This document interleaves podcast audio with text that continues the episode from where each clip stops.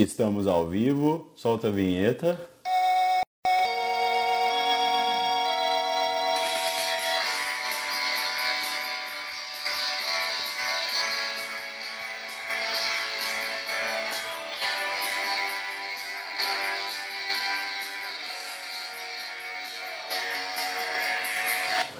Boa noite a todos e todas. É, esse é o 321 Podcast, mais uma vez, é, trazendo pessoas que fazem cinema para conversar com a gente. É, bem animado para esse episódio de hoje, porque o Lobo Mauro, é, quando eu conheci o trabalho dele, ele era uma pessoa que eu queria é, me aprofundar é, sobre o trabalho dele, sobre como ele via as questões do cinema, da montagem cinematográfica, do uso de arquivo, como é, eu anunciei aí. Então, é, eu estou muito animado para falar com ele. Eu já tive uma conversa com ele que a gente gravou em 2017, logo que ele fez o Mais Triste né? Mais triste que chuva em, é, em recreio de colégio. É, e a gente conversou sentado lá na UFF, caiu maior chuva, tem uma conversa muito massa, gravada, e que eu pretendo publicar em algum momento no, no podcast, no Spotify.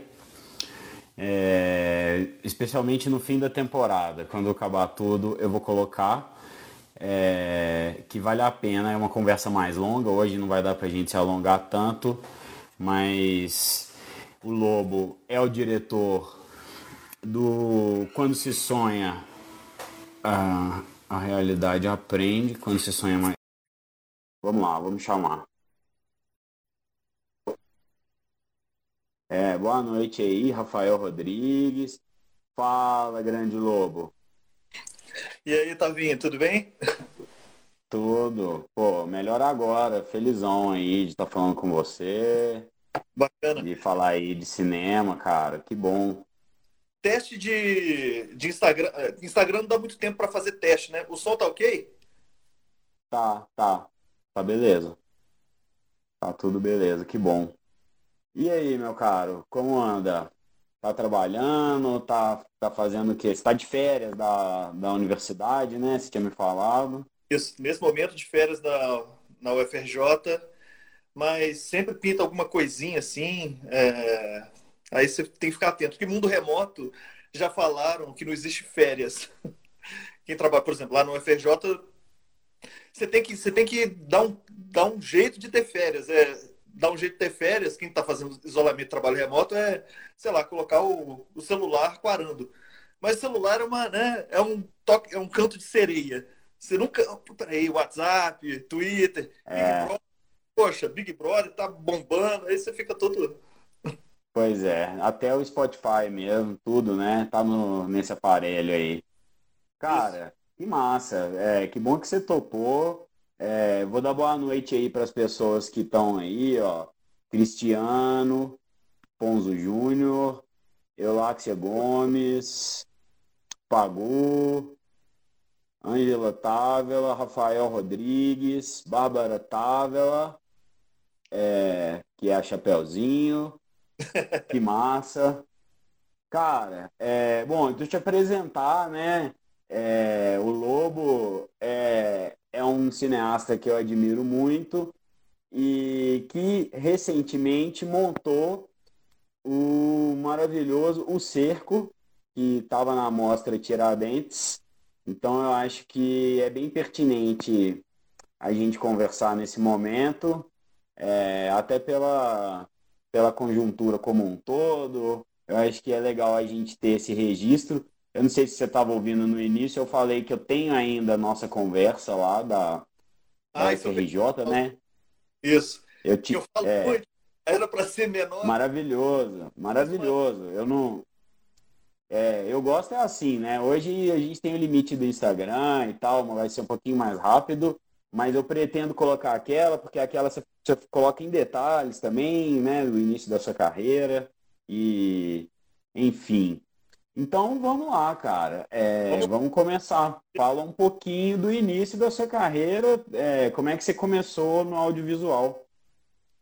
Cara, é, eu comecei no audiovisual, assim, talvez pela insônia, é, que eu tinha uns sete anos e sete, oito anos, e eu ficava, naquela época não tinha internet, tinha nada, uma sessão dos filmes à noite da Globo, é, que cada dia era uma sessão. Estou falando de anos 80.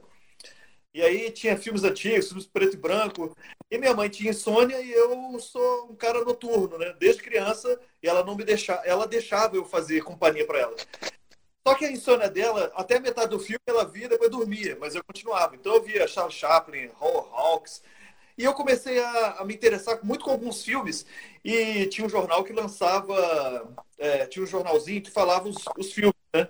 E aí eu, ah, vai passar esse filme na segunda. Tudo que eu tô falando é é meia-noite que começava, tá, gente? 11 e meia, meia-noite, acabava duas da manhã. E aí eu comecei a perceber que eu, ah, eu gostei desse aqui. Ah, Hitchcock, gostei. Charlie Chaplin. Aí eu comecei essa questão do, de anotar os. Eu percebi que eu gostava de alguns diretores. E aí, e aí foi. Mas eu fiz educação física, sou formado em educação física na UFMG e aí foi quando caiu a segunda ficha, né? A grande ficha do Laerte, um dia vai cair. Aí caiu na minha cabeça em 1995, que comemorou 100 anos de cinema. 100 anos de cinema, o Godard fala assim que não é 100 anos do cinema, 100 anos da exibição paga do cinema, lá em Paris, 1895. Mas isso significa que pululou algumas é, uma festividades alguns cursos. Eu estava fazendo educação física, estava na metade do curso e aí eu estava...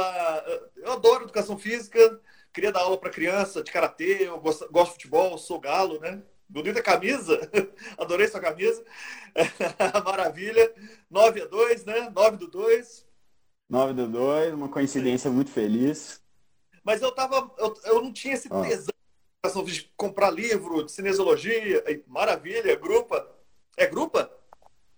Anti, Não, é do Fiduze. Essa é do. Fiduze. É, mas é. Aí foi isso, da cara. nossa aula. Aula. Eu tava matando aula, eu tava dentro da sala de cinema pensando em crise pra caramba. O que, que eu vou fazer da vida? Ah, eu gosto de cinema, tô aqui. Aí eu descobri que. Mas eu me formei em educação física, dei aula de educação física e vim pra UF. O... E agora eu tô na UFRJ como editor. E aí, e aí vai. Aí as coisas continuam. Mas é isso, minha carreira. Acabei entrando Legal. na montagem. É, eu faço direção, etc., mas é, roteiro você, entra no cinema assim, ah, sou diretor roteirista, é, no curso, né? Aquela coisa mais romântica. Mas eu já sabia que ia ser cinema no Brasil não é tão fácil. Para preto, então. É, o Jorge Furtado tinha, tem até um livro que chama é, ser, ser cineasta no Brasil é como querer ser astronauta no Chipre. E aí eu já diria que ser cineasta preto no Brasil é como querer ser astronauta preto no Chipre, né? tem umas dificuldades. Mas eu fui. É... E. A gente ri para não chorar, né? É, a montagem é saiu alguns amigos. É, eu, tinha, eu era o que menos estragava os computadores. E a gente juntou com os amigos um, um projeto e tinha que ter uma edição. Aí eu fiz na Darcy Ribeiro. Eu fiz cinema na UF, mas eu fiz especi especificamente na Darcy Ribeiro. Aí, a partir dali, eu me encaminhei muito para a montagem. Hoje eu sou montador na UFRJ é meu ganha-pão. Massa, Lobo. E, e como é que foi o primeiro filme? Já vamos, vamos acelerar, assim, é, seja como montador ou como diretor. Como foi o seu primeiro curta? Conta aí da, da ideia até a galera que fez com você. Como é que foi? Ah, é, olha, qual educação... que você vai falar primeiro? É, só falando, na educação física eu fiz alguns curtas, entendeu? Eu, era, eu fazia muito, com, sem saber nada, mas eu fazia. Com vídeo, vídeo que eu comprei de casamento, que a minha irmã usava para casamento, eu usei muito. Depois eu comecei a fazer cinema na UF, eu fiz quase nada, bem dizer. É, sabe aquela coisa? Eu devia. eu fiquei muito. Juntei com os amigos, aí tinha que ser Orson Welles, sei lá, a gente meio que se boicotava nessa, nessa coisa do medo de fazer. Besteira, besteira. Isso é comum, né? Isso é comum, isso é bem comum. É. Inclusive, me identifico bastante. Vamos lá. Não, fazer. Aí, aí é, depois de um tempo, eu já me formei. Eu fiz um curso, mas esse eu não vou falar, não. eu fiquei, porque eu sou muito ligado à educação. Então, esses projetos, sempre projeto de educação. Então, vários projetos. Aí chegou uma hora que me deu comichão de voltar a fazer. E eu fiz separado. E foi, eu tinha um projeto, mas eu tava, foi o Galo, foi o Atlético Mineiro que me voltou a fazer cinema, que foi o filme Quando se sonha tão grande, a realidade aprende. Que é, foi o dia da defesa do Vitor. No último minuto, o pênalti contra um time mexicano, o Tijuana. Eu estava no estádio, no Horto, caiu no Horto, tá morto, mas a gente morreu ali, ressuscitou. E aí aquela, aquilo ali foi onde eu cheguei, se é que existe Deus, mas foi onde eu cheguei mais perto de Deus, mais perto do esoterismo. Foi quando marcou o pênalti, quando o Vitor defendeu. Naquilo ali, aquilo ali me despertou, eu quero, eu tenho que fazer um filme, eu tenho que exorcizar isso. E aí é interessante que o Conto se sonha tem muito a ver com a sua, com a questão, né, da live, que é a, o uso de arquivo. E o filme, Sim. então, é engraçado que o filme, eu ia exorcizar esse filme. É, eu cheguei em casa depois do jogo, Facebook, Facebook ainda os grupos de Facebook ainda eram muito fortes, então tinha grupos de tudo, né? Eu frequentava os grupos do Atlético e postei lá, poxa, é, o que, que vocês sentiram do, do filme? Me fala aí. Que eu ia pegar essa, essas, essas imagens. Do jogo, né? Do jogo. Sentiram quando o, o árbitro marcou o pênalti e o Vitor defendeu. O que, que, vocês sentiram? Onde vocês estavam? É, o que, que vocês viram? E aí vem uma enxurrada de coisas. Isso já na madrugada do mesmo dia. Do, foi, né, a defesa foi lá para meia-noite. É, um, duas da manhã eu estava recebendo enxurrada e a coisa cresceu. Mas era para ser um vídeo assim mais rápido. Eu ia postar no YouTube é, e eu ia usar arquivos. Arquivos recentes. A gente pode ter um entendimento de arquivo, geralmente traz uma, uma coisa mais para trás mas tem os arquivos recentes, né? E aí era um arquivo muito recente que era uns amigos, é o Daniel Teobaldo e o Gabriel Castro, que eles tiram fotos. Eu ia usar essas imagens dessas fotos. Só que o que aconteceu? Aconteceu que esse filme, eu, eu acabei fazendo por mim mesmo, eu meio que sozinho. É... Esse filme, ele, ele saiu no jornal, num caderno de esportes, e aí cresceu. Só que é, o Vitor comentou, o próprio Vitor começou, comentou, e, e, aí, só que as pessoas são muito rápidas e começaram a surgir os videozinhos da defesa do Vitor, com as imagens que eu queria, de foto, né? Porque tem uma questão do arquivo, o arquivo, quando você vai, assim, na letra do, do edital, quando você, é caro, é muito caro. E eu já sabia disso. Eu não ia pegar imagem da Fox, imagem da Rede Globo. Isso é caríssimo. Uhum. Muito caro. Eu só queria fazer um vídeo por mim mesmo. E aí, quando começou a usar aquelas imagens de arquivo recém, recentes, assim, de uma semana atrás, é, os filmes começaram, é, esses vídeos começaram a, a, ter essas imagens, falei, ferrou. É, eu vou ter que repensar o meu filme, porque não, não vai dar. É, pra, por que, que o meu filme tá, tá no jornal e não o filme da outra pessoa, se, vai, se eu vou usar as mesmas imagens? Então, repensando, conversando com outro amigo, Aurélio, que também é meu colega lá da UFRJ, meu amigo, é, ele, ele, a gente conversando, a gente, ah, vou fazer então um documentário como se fosse assim, qual é o seu cotidiano? Então eu peguei o cotidiano de cada, na ação, na imagem, o cotidiano de cada pessoa. E a gente, assim, o que, que você faz? Ou o que, que você fez um dia antes? Ou na hora? Então, o cotidiano mesmo, lavar prato, é, estudar, fazer coisas. É, so, e, a, e o som Entenda, voltando aqui, arquivo é imagem e som. Né? É, imagens e sons são as coisas que a gente tem para se fazer com audiovisual. Vou falar especificamente do cinema. O que a gente tem são uhum. imagens e aqueles textos, né? Os textos você pode jogar. Então você joga com isso, caracteres, né? É, e atenção fora de quadro. O quadro é esse aqui, por exemplo. Eu tô aqui. Aqui Ó, eu tô, na verdade, estou fazendo isso aqui, né? Mas se toca um telefone aqui e eu olho, e cria uma tensão né, do fora de quadro. Você já pede, já estou falando de montagem, né? Você já pede, quem está vendo, caramba, mostra o que está acontecendo ali do outro lado. Aí a câmera mostra ou não mostra. Ah, por exemplo, é o telefone. Aí eu atendo. Ah, viu? Entendeu? Isso é, se chama como se fosse imãs, né? Então, é, trabalhando com imagens, sons e essas coisas de, de, fora de quadro. Isso tudo a gente. E luz, tudo tem a ver também. Luz, ritmo. Mas é, são as, as coisas que eu tinha. E, e aí, esses depoimentos seriam narrados por uma pessoa. Que, ao final, foi o Willy Gonzer. Willy Gonzer, que eu estava muito nervoso para fazer um filme. Logo o filme que eu vou retomar é, do, é de uma paixão minha, né? Eu juntei a paixão do cinema com a paixão do, do Galo. E, e o, o cinema até é um pouco racional, mas o Galo é passional. Time de futebol, né? Passional. Falei, não posso fazer merda, né? Mas a partir do momento. É interessante também, esse é um documentário, a partir do momento que eu consegui o Willy Gonzer. Willy Gonzer é um cara que narrou numa, na, numa rádio lá muito famosa do, de, Belo, de Minas Gerais. E ele narrou por 30 anos. Então a voz do Willy Gonze, a gente não viu o Willy Gonze, a voz, o arquivo da voz do Willy Gonze, muitos atleticanos escutam de novo, peguem, e, e isso te traz uma memória afetiva, que aí é muito legal quando não é a imagem, a, a imagem de arquivo, mas o som de arquivo, às vezes te traz uma outra memória, uma memória particular, né? É, sua relação. Poxa, o Gonze, quando tinha 10 anos, narrou aquele gol são gerações, 30 anos, são gerações né, de atleticanos ouvindo.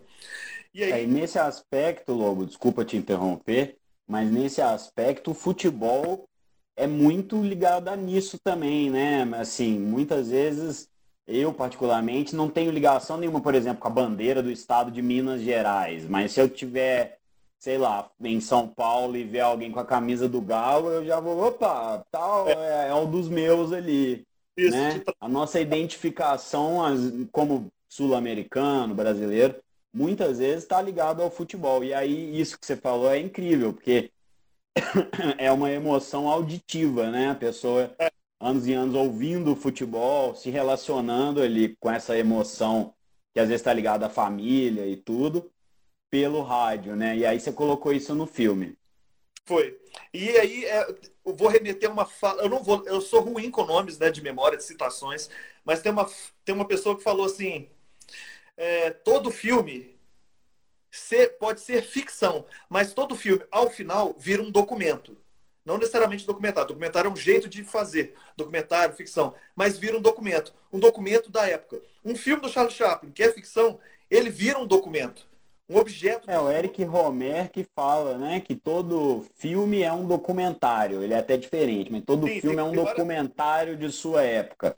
Isso. Mas é por aí. É mais ou menos por aí.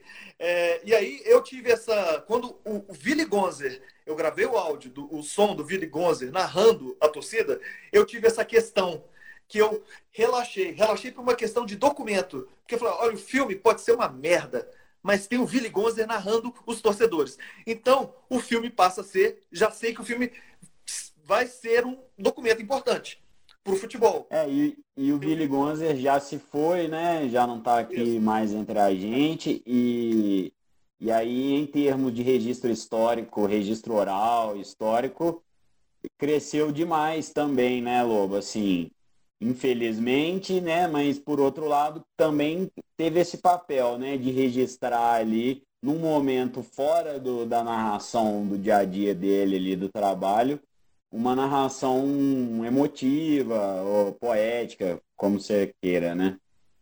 É, isso, isso foi muito importante porque ele, ele tem um vozeirão, né? É, Para mim seria a voz do Brasil se ele narrasse jogos do eixo Rio-São Paulo. É, e o filme, ele se divide em dois, dois momentos. Porque quem narrou. É, o Willy Gonza já estava aposentado nessa época. Ele não narrou esse, esse, esse lance fatídico. Vários narradores, mas teve um que ganhou o prêmio assim, de melhor narração do ano. Foi por essa defesa, que é o Pequetito. Eu cheguei a conver uhum. conversar com o Pequetito. Falou, pô, Pequetito, você não quer narrar o, os, os torcedores, os depoimentos dos torcedores? Ele falou, não, isso aí eu não sou tão bom, não. Mas eu estou falando do Piquetito porque o Piquetito apareceu no filme. Ele, é, eu precisava. E aí tem uma questão do uso. Eu já vou entrando no assunto, né? Tem pouco tempo. Já vou entrando é, do uso do, do arquivo. Uhum. O uso do arquivo. Vou fazer analogias. Analogia, por exemplo, é, da trilha sonora. Né? O som tem trilha sonora, tem diálogo, tem ruídos, som ambiente, silêncio, o silêncio também é som e, e o silêncio grita. Você, né? O silêncio na fala, aí eu, se eu falar tudo junto, no sem silêncio ninguém vai entender nada. O silêncio precisa do silêncio para a gente entender, né? As falas e, e tudo no mundo. É, e aí, por exemplo, vou falar a música. Você pode usar a música para transcender a imagem, para usar alguma coisa daquela imagem, ou apenas pontuar. Só, né? Por exemplo, pra, música para dar susto. Aí, você, ah, aí você toma um susto por causa da música e um barulhinho e um violino assim. Você tem susto. É, música romântica, a pessoa tá, né, né, né, sabe? É música que não leva a nada. Agora, se você pega Laranja Mecânica, o cara invade o negócio, aí começa a sing in the rain, e o cara dando porrada nos velhinhos, você, opa, né? Você te, a música te transforma para outra coisa. É, e aí vai. Narrador, narra, o roteirista, às vezes, a, a, narração, a princípio, hum, a narração num filme de ficção ou num documentário, meio voz de Deus, é, você tem que saber, não, existe dogma. Tem narrações assim que são ótimas, mas tem narrações também que são muito, às vezes, conform... É, assim, é, Otavinho vestido de camisa do Atlético preto e branco, é, conversa com o Lobo Mauro, que está sentado. É. Eu acho que, que o que você está dizendo é assim, é que, que talvez se busque um resultado que é uma terceira coisa, né? Que ela não vai contribuir com o que você já está vendo necessariamente. Às vezes, até o Tarantino, por exemplo, quando você falou, me, me pensei muito nele. Ele é o mestre para isso, para pessoas esguichando sangue e uma música super felizinha, até meio engraçada e tal, né? Você vai ter uma terceira sensação, não é nem a sensação só da imagem, nem a sensação só da música, obviamente, é uma nova coisa, né, que é gerada dessa conjunção, né? Começa lá atrás com Eisenstein, com, mas citando Eisenstein, que ele pegava uma imagem, não tinha som nessa época, né, o som direto na película, era uma imagem uhum. é o corte, gerando uma terceira questão. Por exemplo, vacas entrando para do matadouro, trabalhadores entrando, logo depois trabalhadores entrando na indústria na lá. Matadouro. Uhum. Então, causa uma dialética. Agora imagina com áudio, né, com som, com ruído, o que, que, que, que pode surgir né, de, de dialético, de transcender só o que você está ouvindo, transcender aquilo que você veria separadamente ou escutaria separadamente. Quando juntos os dois, o que, que transcende? Mas tem gente que usa sublinhado. Essa narração, às vezes, com essa questão agora da audiodescrição, né, da, da inclusão, da acessibilidade, tem alguns filmes que parece que é audiodescrição. Você, pô, ele está audiodescrevendo. Você precisa falar que o Mauro está sentado na cadeira usando camisa verde. Tem coisas que são, né, se você for olhar alguns filmes, estão assim. E aí eu queria fazer essa analogia, que, que é mais fácil de entender, com arquivo. Arquivo é muito difícil de, de usar, assim, e o, minha, a, minha professora lá da Darcy Ribeiro, da escola Darcy Ribeiro, Joana Collier, que me ensinou a usar o Final Cut, o falido, o, o saudoso Final Cut, é, ela adora montar filmes de arquivo, mas ela só fala assim: eu não vou fazer filmes de arquivo como muleta, como imagem de cobertura.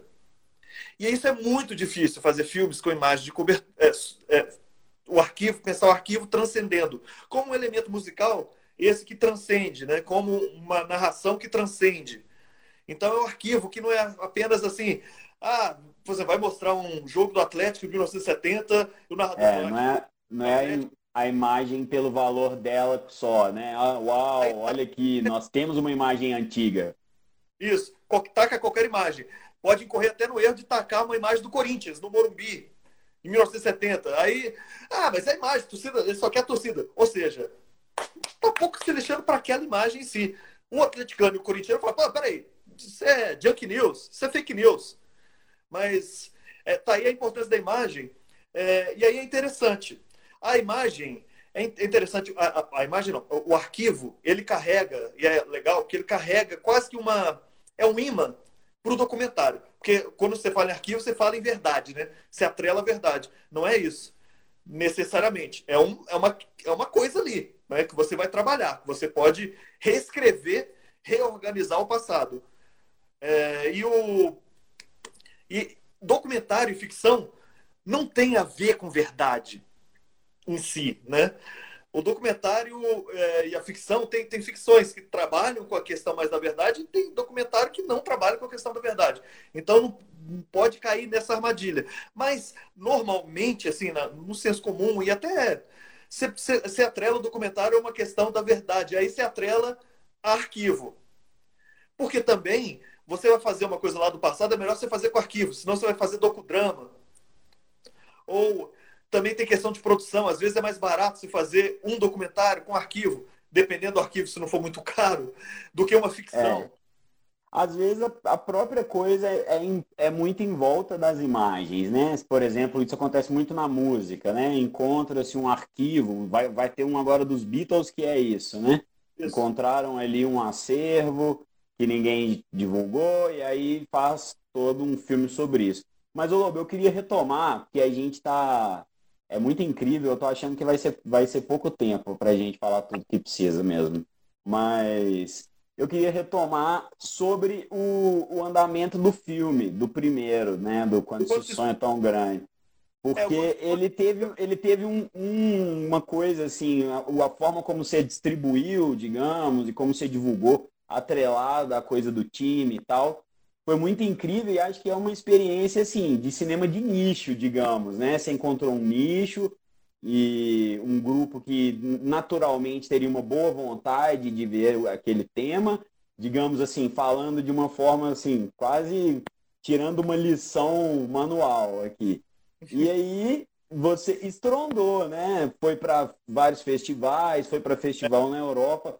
Me conta um pouco dessa parte, assim, da parte que você exibiu o filme em ambientes futebolísticos. É porque... Conta aí um pouco de, dessa parte, assim, depois que o filme acabou, como é que foi? É, é, é uma questão longa que eu nem vou entrar na coisa do futebol e o cinema, né? Que o futebol e o cinema chegaram ao Brasil ao mesmo tempo, 1895 e 1896. Não, 1896 e 1897. É, mas aí é engraçado que aqui no Brasil existe uma certa. E o Cinefute ajuda muito a quebrar isso. Uma certa. Ah, quem, quem gosta de futebol é alienado. Não é da arte. É, não é da arte. É alienado. Tem essa coisa meio elite, pseudo-intelectual. É... Mas aí eu, eu descobri fazendo esse filme de futebol que eu também queria que fosse do Galo, mas também que as outras pessoas assistissem, até as pessoas que não gostam tanto de futebol, é, que é um desafio. É, esse filme ele foi no Cinefute aqui no Rio, ganhou júri popular. Aí foi no Cinefute em Belo Horizonte, ganhou júri popular. E nisso ele foi meio que é, ganhou a, a possibilidade de, de, disputar um festival lá em Milão, que é, se autodeclara e é considerado é, o Oscar do audiovisual esportivo. Eu fui em Milão, é, só que ele, ele, ele, é um misto de Oscar com M, é, porque ele, ele é, premia tudo de, relacionado a esporte. Desde jornalismo esportivo, jornalismo esportivo imagético, né, de, de televisão, ele premia tudo. E lá ele ganhou. E eu achei estranhíssimo, porque ele é todo dublado, ele não é dublado. Porque lá fora, a gente tem a mania, de, aqui a gente está acostumado a ler legendas e ver o filme. Né? Então a gente fica, tem perdas, a gente perde as imagens, claro, muito das imagens. E tem uma questão do áudio também, o áudio original, tem, tem questões. E lá, é, na Europa, na, na maior parte, é, os filmes são dublados. Porque querem ver, né? E eu acho bacana, porque aqui no Brasil tem muitos ótimos, ótimos dubladores. Eu estou passando a ver muito filme dublado, viu, gente? É... E aí, só que o que, que acontece? Isso atrapalha, por exemplo, o Coutinho. Sempre foi um problema, os filmes do Coutinho lá fora. Coutinho é um gênio. Eduardo Coutinho é um gênio. Mas tem a barreira dos filmes que são verborrágicos. Alguns filmes, né? boa parte dos filmes, e aí chega lá, tem a barreira, ah, não vou ler não. E realmente é ficar lendo, lendo, lendo, lendo, perde imagem. Para quem não tem costume, né, não tem essa cultura de anos e décadas, e aí esse filme ganhou mesmo com, essa, com essas coisas da leitura. Você foi, né? Você foi para Milão, né? Eu fui, fiz uma Com... vaquinha, a me ajudou, a torcida do Galo me ajudou aí, pô. fiz vaquinha, a torcida é doida. Eu não tinha dinheiro nenhum, pô. A torcida me ajudou aí para Milão. E aí eu lembro que eu fui na Cariogalo, ó, que ó, tô indo pra Milão. Aí fizeram uma festa, vaquinha, o escambau. Aí alguém foi, atleticano, ó, você traz o troféu, hein? Eu quero o Oscar. Aí eu, calma, cara, eu não sei, só tô indo, já tá bom. Ufa, eu trouxe, trouxe o caneco. Trouxe, né? eu vou deixar, tá comigo esse, mas assim que tiver o Museu do Atlético, que abriu, eu, eu, eu, eu vou doar meu troféu, Guirlanda Honor, nome todo pomposo, Guirlanda de honra, lá pro. Ah, que chique. Cara, filme... deixa eu falar. Diga lá, ah. Não, eu só ia dar um alô aqui. Vai lá, vai aí. Continua aí pra gente encerrar dessa parte. Esse filme tem, tem duas partes, né? Que é essa do Willy Gonze narrando, mas tem um Piquetito. E aí eu tenho uma imagem que um cara gravou lá dentro, então é uma imagem documental. Nesse caso, eu precisava dessa imagem, pra... mas depois da, da primeira parte, toda cri, criada pelo, pelo narrador, aí você confronta o real. Então, a imagem, quando você vê, você, você olha aquilo ali e você vem toda a emoção. Muita gente falou que chorou quando viu a imagem. Já cansado de ver, mas depois da preparação do Willy Gonze, daquela coisa, aquele documento, né? Aquele documento que eu peguei com a narração do Piquitito, que aí traz várias coisas, a narração que eu peguei, arquivo mesmo. Então, arquivo de imagem, que não era de televisão, era de uma pessoa que filmou. E aí depois, com arquivo de YouTube, com o áudio, aquele arquivo que fez o filme explodir na emoção. Eu acho que foi isso que me. É, esse, esse filme eu vou contar uma historinha breve. É, eu já tinha visto ele, se não me engano, acho que a primeira vez que eu vi foi no Independência, no dia de São Vitor, lá que a galera deu a volta e depois passou ele. Eu vi, foi, foi um pouco caótico, né? A galera gritou na hora, do, foi, foi bonito e tal. E, e beleza. E aí depois, eu, minha mãe acho que comprou um DVD com você, eu não sei. E aí a gente foi ver junto. Ela participou dos extras, né? Tem uns episódios extras bacana demais é. também. Essa Pois é. E aí a gente foi assistir junto lá na casa dela em São Paulo e aí desabamos no final a chorar. É, porque realmente é, ele é. Ele traz ali várias emoções surpreendentes, assim. Deixa eu dar um alô para as pessoas aqui, ó. O Hudson, lá de Nova York, que legal. Audiência internacional. Rafael, 1891. Poli, a Tina, Ana Cristina. Que bom, Tina, te ver. Espero que esteja aí ainda. A Amandinha também tá aqui. Dani C. Duarte. É... é o JP Teixeiras deixou uns comentários. Paula Rangel, né? É isso aí. Gente, valeu. 321 é um ele é um projeto de lives aí que também tá que é usado também o áudio no Spotify e em outros agregadores de podcast. Você pode procurar lá. É, eu já conversei com gente que fez cinema do Brasil todo, do gente do Pará, gente da Bahia, Minas, gente que é de Minas e que mora no Rio, como Lobo.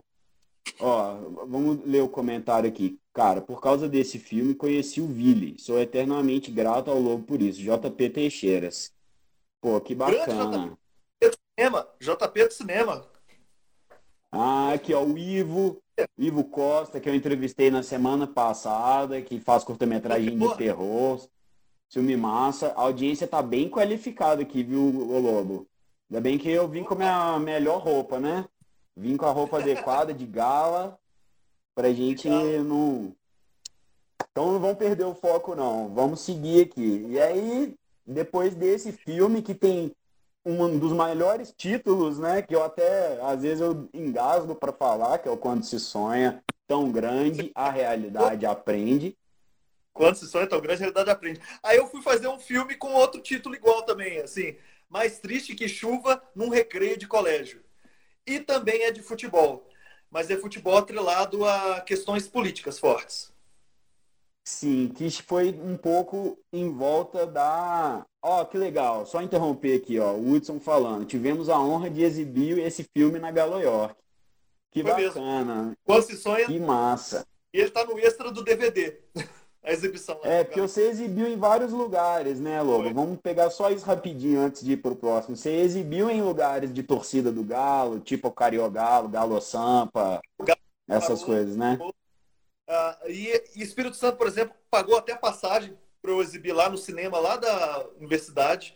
Aí foi uma sessão casada, foi a, o filme com o longa do Crisase, Dia, de, Dia do Galo. Dia do Galo.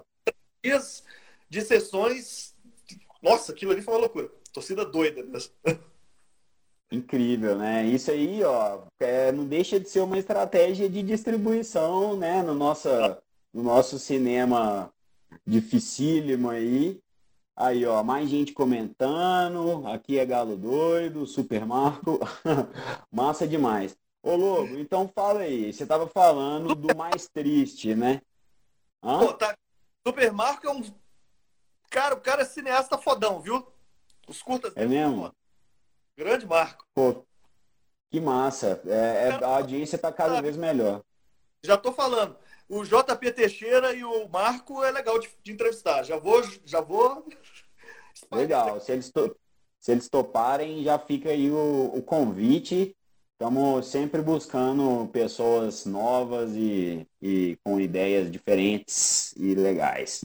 Mas vamos falar do filme que o tempo está passando, meu é, filho. É, o mais triste, cara. o mais triste é um filme totalmente de montagem. É, basicamente de montagem. Ele começou, a ideia começou, ele também é um filme de arquivo, mas um filme de arquivo pessoal, numa parte. Porque era um projeto com meus amigos cineastas de fazer um longa. Só que era um longa da Copa do Mundo. Quando o Brasil falou, ó, oh, o Brasil vai sediar a Copa do Mundo 2014, a gente decidiu, vamos fazer. É com o Uruguai chegando. Aí tivemos várias ideias, o longa não deu certo. Só que a gente gravou é, a coisa do Maracanã, porque a ideia era muito também do desenvolvimentismo. A história do Maracanã em 1950 foi construída para essa ideia Brasil grande, né? O Brasil que tá certo, Maracanã, maior estádio do mundo. E aí para a Copa do Mundo, o Maracanã tombado abaixo. Isso ele tinha também sofrido uma reforma para o Pan-Americano. Aí toda hora, poxa, o que, que, é isso, né? O que, que, é essa simbologia? Então nós temos imagens gravadas do Maracanã sendo construído. E gravamos muita coisa. Foram três anos gra gravando. Só que ele não deu certo, ficou na gaveta lá do, dos pendrives. Chega em 2016, 2015, nossa, agora já estou meio confundido. Eu acho que 2015... Virou arquivo, né? É, é, a gente, a gente se encontrou naquele Cinefute em 2017. Então, é, provavelmente foi 2016 aí que você começou a mexer mais fortemente, que foi inclusive quando veio o golpe, né? Exato. E aí foi exatamente no golpe da Dilma que aquilo ali, a gente não, não, não é, teve aqueles movimentos e a gente não estava entendendo bem o que é o Brasil, né? Naquele momento, não estava entendendo. Né? Aquela guerra híbrida a gente não estava entendendo. E aquilo ali me veio essa imagem do Maracanã e uma imagem que o, que o, cinea, um, o nosso diretor de fotografia fez. Essa é a autoria do diretor de fotografia, que é o cara fazendo embaixadinha em slow, em contraluz, sem foco algum. Que é uma imagem linda. Ele com a camisa do. Parece que é a camisa do Brasil, né? Aí aquela bola subindo, descendo, aquele equilíbrio dele. É, que, que, é o cara lá dentro do Maracanã, que dava esse, esse espetáculo. E aí eu me veio essa imagem. E da votação. Então, da votação do impeachment. Aí eu falei, vou fazer esse de raiva, né? E aí o filme nasceu todo de, de imagens e sons de arquivo.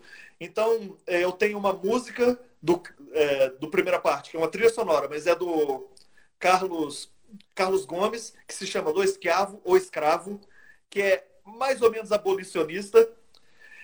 Então, ela, eu não falo, olha, essa música é abolicionista, porque o cara que faz embaixadinha é um negro também, tem todas essas questões. Então, a, a trilha sonora também tem que ser. É, eu gosto quando tem várias camadas, né? E aí, esse filme tem camadas de arquivos em momentos diferentes. A gravação, por exemplo, dos escombros, as imagens dos, dos escombros do, do Maracanã são de 2012 e 2013. Então tem essas imagens de arquivo. Tem a música que é de 1890 e Blau, é, na época da abolição, é, a trilha sonora. Depois, sobre essas imagens, tem o áudio de 2016, que é do impeachment da Dilma.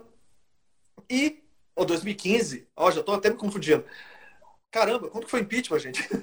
Nossa, tá tão intenso. Acho que é 2016 mesmo. É 2016. 2016. Porque depois eu peguei o Galvão Bueno, aí é o, o, áudio do Galvão Bueno dialogando com o Temer, falando sobre o, o novo, nova lei trabalhista.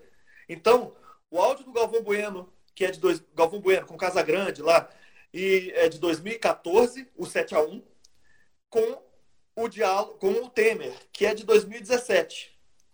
Então são várias camadas de cronológicas de arquivo, desde o arquivo pessoal até o arquivo público. O Temer é um arquivo público. O Galvão Bueno não é, mas ele transmitiu pra gente e virou nosso, tá? Deixa de saber. E, e, como, e como que você encontrou esse filme, Lobo? Você, você fez um roteiro desses arquivos, você fez um levantamento de tudo que você tinha e foi fazendo um roteiro? Ou você foi experimentando na timeline ali do programa mesmo? Foi... Construindo tudo no feeling? Como é que foi? Não, foi... O filme nasceu assim no estalo. Curta-metragem é mais fácil, né? O roteiro nasceu. Eu não precisei, eu não precisei escrever o roteiro. Curta-metragem, por ser curto, é, de... e como é um filme meio que dispositivo, então eu já tinha mais ou menos o um esquema. Chama... Eu montei a escaleta. Escaleta é, no roteiro, é, é, você, precisa, você, só escreve como se fosse taglines, assim, ó, vai acontecer isso, isso, isso, isso, as ações. É um, para você ver, é como se fosse um esqueleto. Depois você preenche com carne, veias, etc. É, então eu montei uma escaleta na cabeça, um dispositivo que começaria de um jeito, acabaria de outro jeito. Eu montei em duas partes, né? A primeira parte que é o cara fazendo as embaixadinhas e as imagens dos escombros. Não, o cara fazendo embaixadinha, só embaixadinha, em slow motion, com o impeachment da, da Dilma, na Câmara dos, dos Deputados. E a segunda parte, os escombros do Maracanã, com o diálogo sacana do Galvão Bueno no 7 a 1 da Alemanha, que a gente perdeu, com a com Temer, falando dos direitos trabalhistas. Porque nas imagens que a gente tinha, a gente tinha os trabalhadores. Os trabalhadores fizeram greve nessa época, em 2014. Isso não precisa explicar no filme, mas dá para ver algumas coisas ali que você pega uma coisa e volta. É, é, interessante que eu vou até citar agora o Moreira Salles. O João Moreira Salles, que é um cineasta basicamente documentarista, ele ultimamente está fazendo filmes só com arquivo. E aí ele trabalha o arquivo, ele pergunta para o arquivo. Ele, assim, aquela imagem às vezes a gente. O, a, ele falou assim: às vezes a gente não sabe o que está filmando na hora. Porque não tem como saber. Por exemplo, o que eu estou filmando aqui, daqui a 50 anos, o que, que vai significar? Então, uma criança loura com uma senhora e estava babá negra no centro. E aí, numa rua movimentada. Aí tem um encontro dessas duas, de, de, uma, de uma outra família, e a criança abraça, não sei, o pai, não sei. E a babá negra, ou empregada negra, não sei se é babá, ela se afasta. Só que ali o cara não estava gravando aquilo. A gente vendo, e o Moreira Salles perguntando, a gente vê muito a questão social da época, né? É, então essas perguntas são interessantes. um filme que muita gente deve ter visto, Democracia em Vertigem. A parte mais que eu acho muito interessante foi é quando a Petra Costa ela pergunta aquela imagem. Ela começa a perguntar aquela imagem. A imagem, por exemplo, do Temer. Temer descendo com a Dilma. E ela começa a falar das mãozinhas do Temer, que ele esconde. Ela começa, será que o Temer, aquilo ali indicava que aquilo. Entendeu? É interessante quando você. Quando o arquivo, ele não é só um. Ali, tá ali, jogou, só para adjetivo. Não que adjetivo seja ruim. Eu acho que me, não, eu não vou falar de. Eu não sou bom de português, não. Calma. É, é. Mas é, aquilo ali é, tem que transcender a questão só do arquivo. Então, no mais triste, eu tentei muito isso. E aí, feito isso, esse esquema, aí sim eu parti para montar. Só que eu já tinha as imagens e eu decidi então fazer como se fosse um videoclipe. A montagem foi como se fosse um videoclipe. Videoclipe no seguinte do método. Você tem a música e agora você faz, coloca as imagens. Você já tem a música pronta. Então eu fiz a música pronta. Música é a trilha sonora junto com os diálogos, né? Os, uhum. de arquivo. A partir dali, aí eu fui juntando as imagens que eu tinha. Foi, uma monta... Foi meio quebra-cabeça. Porque você junta uma imagem com uma fala do Galvão Bueno. É, eu já não estou entendendo nada. As lágrimas dos, do menino, essa fala. Qual imagem que eu coloco? Porque ela diz muito. Eu trocava muito a imagem, aí era teste, eu falei, caramba, tinha imagem que fala, caramba, isso aqui ficou bom. Isso com isso ficou bom. Tinha outras que, caramba, e agora? Porque se eu mudava uma coisa até de lugar, mudava toda um pouco da sensação do filme. Então esse filme foi especificamente feito em na montagem com imagens e sons de arquivo. Massa, cara. E é, quem foi o diretor de fotografia que você falou que fez com você? Foi o John, John C.M. É, eu só conheço ele como John, ele colocou o nome dele agora de batismo, mas esse cara é muito, muito fera. É, mas é, esse filme eu, ele fez em 2012, 2013 com a gente, ele estava na nossa equipe. Ele é o diretor de fotografia do filme. E aí eu peguei essas imagens que estavam lá. Tem uma imagem só no final que é minha, que eu fiz com um iPhone. Mas é a última cena do filme.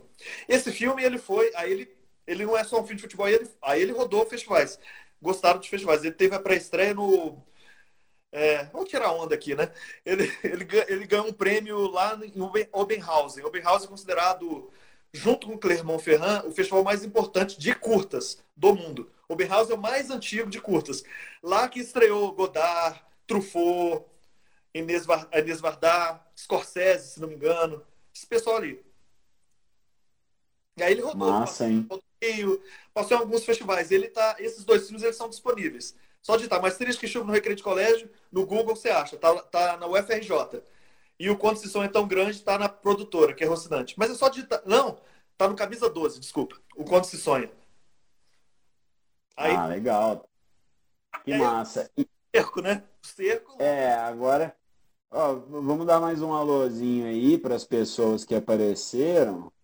É, Luiz Freitas, Joana Dark, deu, mandou aqui, Grande Lobo, Esther, é, Ângela, flamenguistas também curtiram, se referindo ao Quando Se Sonha.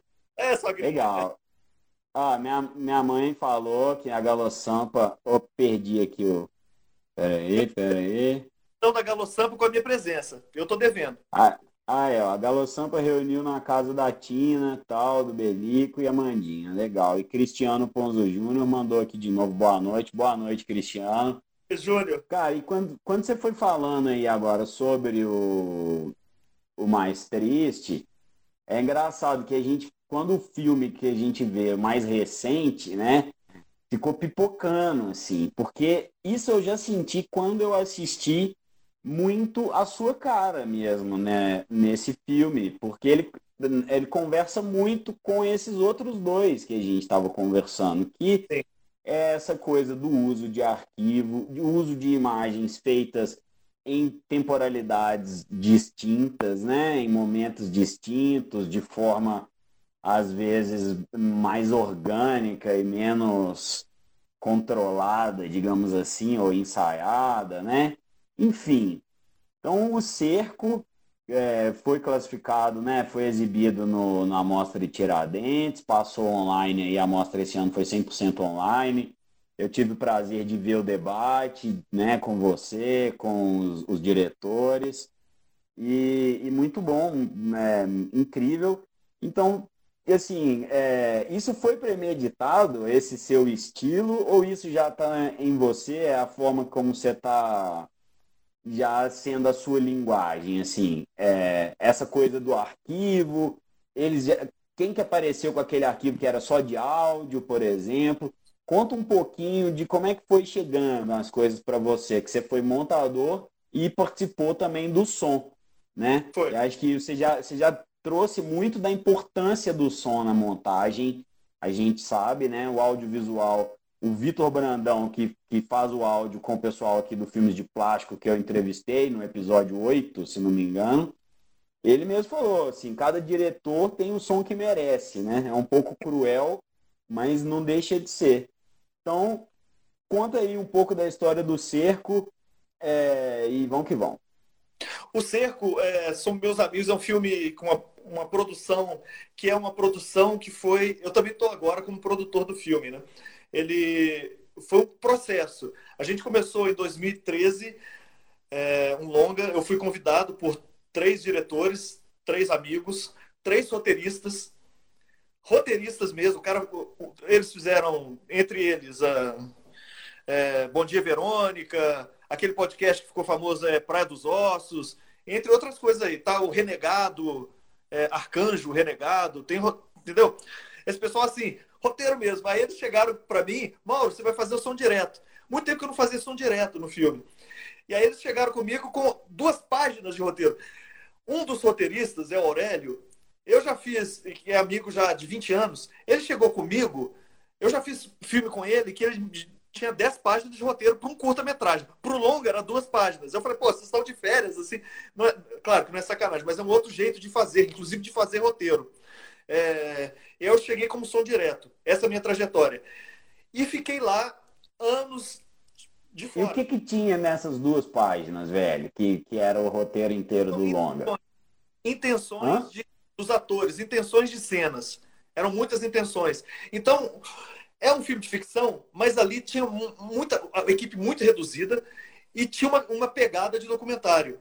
Por exemplo, tinha um diretor que falava, olha, é, com, a, com a atriz, com os três moleques, que são três moleques e atriz, basicamente. Vocês vão Nossa, eu não consigo fazer é, três.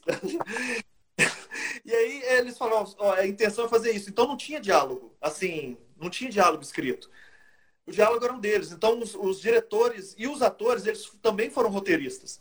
Mas no som direto, eu só tinha que fazer o som direto, não tinha que, né? É, eu fiz a produção do som direto. É, quando a gente, depois desse filme, foi para o Gabriel Medeiros, que é o que montou uma primeira parte, um colchão narrativo. Ele pegou o osso, né? Roeu o osso. E chegou na, quando chegou na minha parte, porque eles não me chamaram para montar, porque também tem aquela questão que é uma questão de escolha. Por exemplo, quem está no set de filmagem, é legal que o montador, isso existe uma, uma ideia, de que o montador não esteja no set de filmagem. Porque vai que aquela. O cara não tem apego a nenhuma imagem, ele pode jogar fora uma imagem. Que se ele tivesse no set de filmagem, pô, aquilo ali demorou três horas, deu problema. Não, aquilo tem que entrar no filme, nem que seja por honra. O montador, não, não tá, tá ruim no filme, pô, tchau. Aí, ah, não, não, tchau. Então tem mais desapego. Então existe essa questão. Só que eu tive um desapego por anos, né? Que o filme, eu peguei o filme em 2000, nossa, 2016. Por aí, 2018, não, 2000, caramba, peguei em 2018. E aí eu fui montando o filme. É, mas assim, é muito, é muito dos diretores. E aí quando eu chego, eles chegaram, Mauro, bagunça essa coisa. Então, os quatro bagunçaram. Então, sim, tem coisas minhas, mas tem coisas do Aurélio, do Gustavo e do Rafael Espínola. O que é uma dificuldade, mas também é uma riqueza. Então, é, a coisa do arquivo não estava no início. A gente não filmou nada de arquivo no início. Só é, na montagem, quando chegou até a mim, na montagem a gente foi montando e falou, pô, precisa dessa pegada do arquivo. E o arquivo, por exemplo, aquele áudio, aquele áudio é de uma. A gente emulou, fez uma emulação de um áudio de uma fita cassete de 1970. Mas aquilo ali foi gravado por uma atriz, a Estela, que é, é de agora.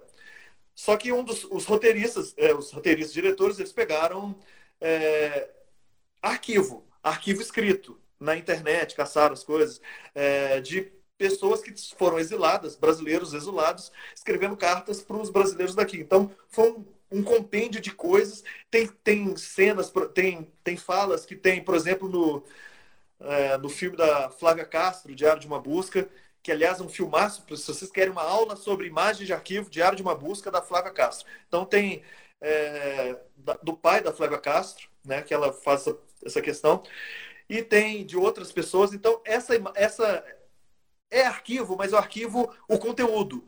Mas é um arquivo ficcionalizado também, adaptado, muda seu nome, muda alguns termos. Então, mas é como musa inspiradora, como inspiração das cartas, apesar de algumas várias frases serem as cartas, né, a, a escrita real. Então, essa tem emulação. E a, o que tem de arquivo mesmo, tem uma cena lá que ele olha um celular, ele está olhando pelo celular, aquilo ali é arquivo, arquivo do YouTube, sobre as manifestações de 2013, 2014. Não, 2013. A gente quis. É, é interessante a coisa do arquivo também. Você tem que precisar, você queria que aquilo ali fosse 2013, não 2014. Porque 2014 tinha muita camisa do Brasil, não vai ter Copa, é, não, vai ter Copa, vai ter não sei o quê. É, aquilo ali não podia estar, porque o filme tem que ser em 2013. Então, uhum. coisas lá que a gente tinha que trabalhar, pegar no arquivo. Então, aquele, aquele arquivo não é, não é apenas, ah, mostrou, aquilo ali é importante, porque ali era um ativista vendo o que a, supostamente tinha acabado de acontecer e que ele tinha participado, quebrando coisa de Vidraça banco. de banco. É. E, e, mas assim, você falou que no outro filme você montou com áudio, você fez uma tripa zona de áudio e foi montando as imagens ali. E esse, cara, como é que foi o processo na timeline? Você foi montando uns pequenos blocos?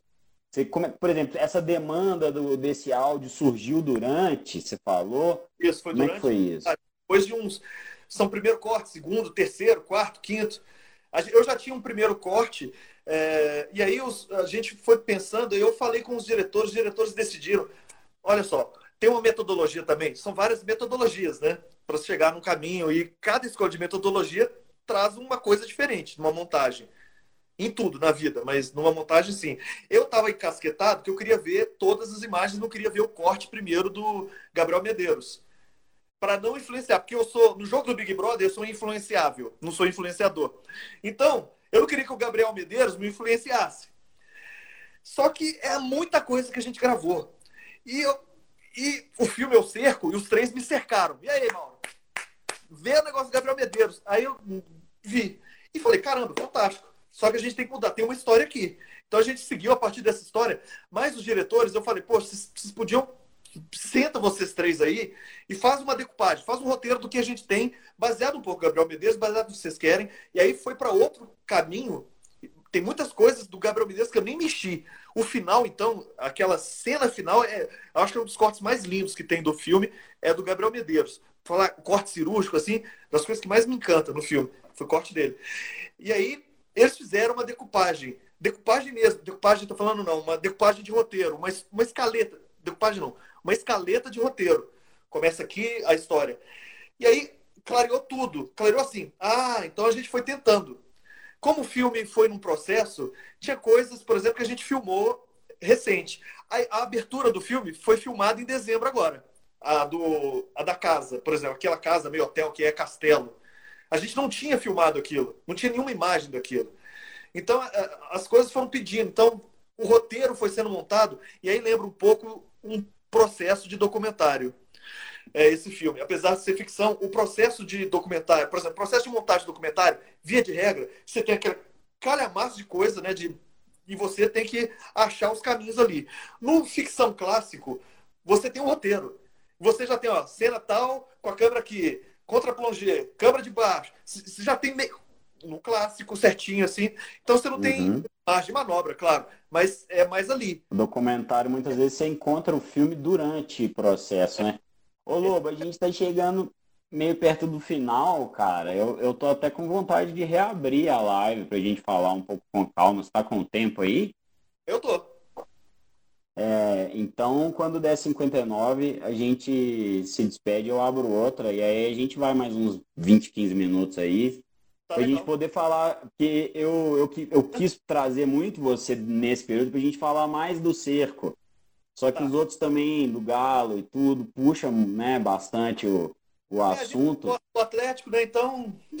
E, e como fica para o registro, assim, a gente né, adora a presença de todos, mas se as pessoas não puderem, tiverem cansadas, é, fica para o registro do áudio depois. Então, eu acho que eu já vou, vou fazer isso agora, então. Já, vamos, já que já fez a pausa do papo, já vou encerrar e já vou abrir outra. Então, você aí, ó, Yara Marink, é, chegou, outra pessoa que tem acompanhado sempre a gente aí, que é produtora amiga aí. É... Ó, JP Teixeira vai deixar salvo. Fica salvo, tá? Fica salvo aqui no Instagram. E depois eu vou fazer uma montagem de tudo pro, pro áudio do, do Spotify dos agregadores. Então você que está aí, é, Aí, Yara, eu, eu vou abrir outra live, eu vou fechar essa, salvar, abrir uma outra para a gente poder conversar com calma do cerco, beleza? Você, então até já, Lobo. Você está produzindo um, um, arquivo né, futuro de imagem e de som, né? Exatamente, né? Quando você ganhar o Oscar, eu vou falar, ó. que Oscar, a gente não é colonizado, não. A gente dá muito mais valor para o cinefute e para outros tipos de coisa aí. então tá, até já, até já. Até.